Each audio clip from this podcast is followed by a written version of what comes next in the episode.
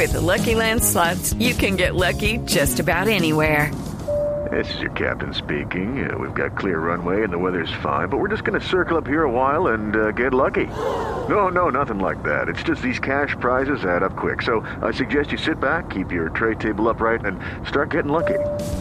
Play for free at LuckyLandSlots.com. Are you feeling lucky? No purchase necessary. Void where prohibited by law. 18 plus terms and conditions apply. See website for details.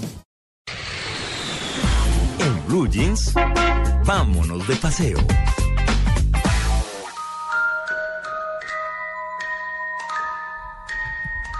Nueve y 47 casi, Maritza, buenos días. Buenos días, María Ya me Clara. dio miedo ¿De qué? ¿Cierto? con esa música. ¿Esto es qué? ¿Esto es qué? Halloween criollo. Ah, Buenísimo. Porque vamos a hacer un recorrido por los mitos y leyendas de nuestro país que tienen que ver con espantos, que son muchísimos, pero nosotros aquí vamos a escoger algunos de los más representativos, que además les pueden servir como ideas para disfrazarse el próximo 31 de octubre. Empezamos con la Madre Monte, ella es de la región andina.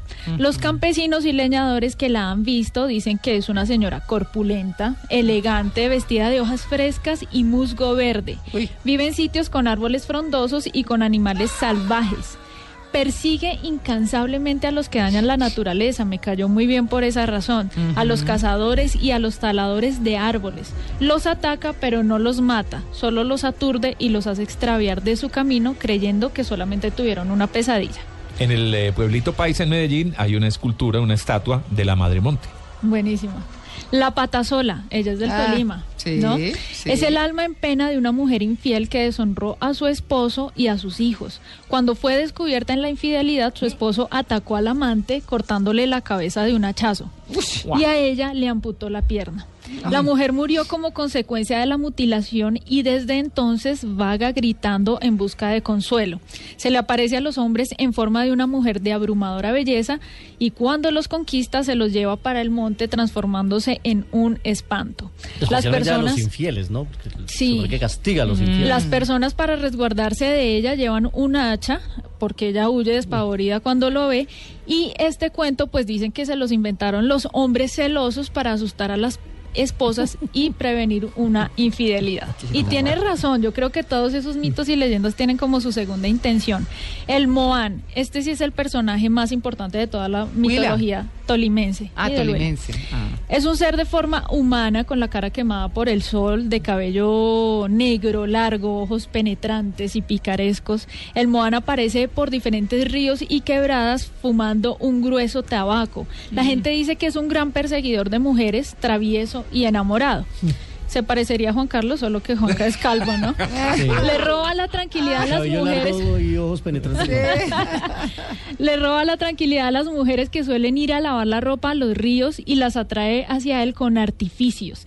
El Moán eh, se dice que vive en la profundidad de los ríos donde tiene cuevas internas custodiando tesoros de oro, piedras preciosas y joyas. A mí se me hace que es como la versión mitológica del traqueto, ¿no? O sea, sí, como que las mamás inventan esto para que las hijas no se dejen conquistar pues por cualquiera que les muestre una cadenita de oro. Pero yo siempre digo, un Moan, me imagino, es un tipo grande, grandulón, eh, fortachón. Sí. Así, Ese, es ese ese tipo es un Moan. Bueno, ahora nos vamos para la Orinoquía, para los llanos, donde se habla de la bola de fuego. Ustedes saben que allá es muy respetado el tema de apadrinar niños. Los padrinos son los segundos padres y esto no puede estar empañado por nada pecaminoso. Pues la historia cuenta que un compadre y una comadre se enamoraron perdidamente. La pareja sostuvo una relación sexual y en pleno acto se desató una tormenta que desprendió un rayo incendiando el rancho donde los amantes llevaban a cabo su faena. Los amantes quedaron hechos una sola bola de fuego que jamás se apaga, pues no hay nada que los pueda liberar de ese pecado tan espantoso que hicieron. Bueno. Los viejos sabedores de este misterio aconsejan que es mejor maldecirla para alejarla. Si se reza, pues se les va a ir encima. Ahora nos vamos a la costa norte del país con el hombre caimán. Cuentan que hace mucho tiempo existió un pescador mujeriego que tenía por afición espiar a las mujeres cuando se bañaban en las En aguas del río. río Magdalena. Mm. Para no ser descubierto se desplazó a la Alta Guajira para que un brujo le ayudara. El brujo le preparó dos pócimas. Una lo convertiría en animal y la otra lo volvería a, ser- a hombre de nuevo. Un amigo que lo acompañaba era el encargado de aplicarle la pócima, pero cuando vio la transformación en caimán se asustó tanto que dejó caer la otra, la, Sí, la que lo y volvía en, humano, y eh, le salpicó apenas unas gotas en la cabeza, quedando el pobre convertido para siempre en hombre caimán. Eso le pasa por mirón. Por mirón, por boyerista. Y nos vamos para el. Amazonas. María Clara, ¿se acuerda del bufeo colorado? ¿Escuchó alguna vez ¿Del de qué, del qué? el bufeo colorado? ¿Es un museo? El, el delfín. Ah, el bufeo. Ah, el, bufeo, delfín. El Ay, delfín pensé- rosado del Amazonas.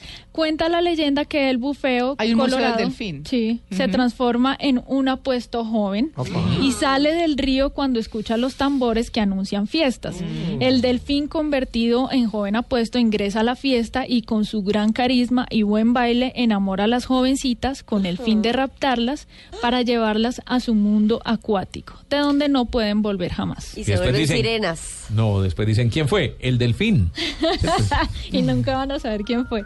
Esos son los mitos y leyendas, algunos de los más importantes y representativos de nuestro país, que como les digo, pues además se vuelve en una opción para este mes de octubre hacer un recorrido en las diferentes regiones para descubrir acerca de estos mitos y leyendas y, por qué no, ideas originales para nuestros disfraces este 31 de octubre. ¿Nos vamos a Bueno. disfrazar? ¿Ah? ¿Nos vamos a disfrazar? Sí. Ay, bien puede ¿Comparsa? venir disfrazada. No, sí, señor. todos. Más hoy era siete. Vader. Sí. Sí, pero el 31 es de hoy en 8, ¿no?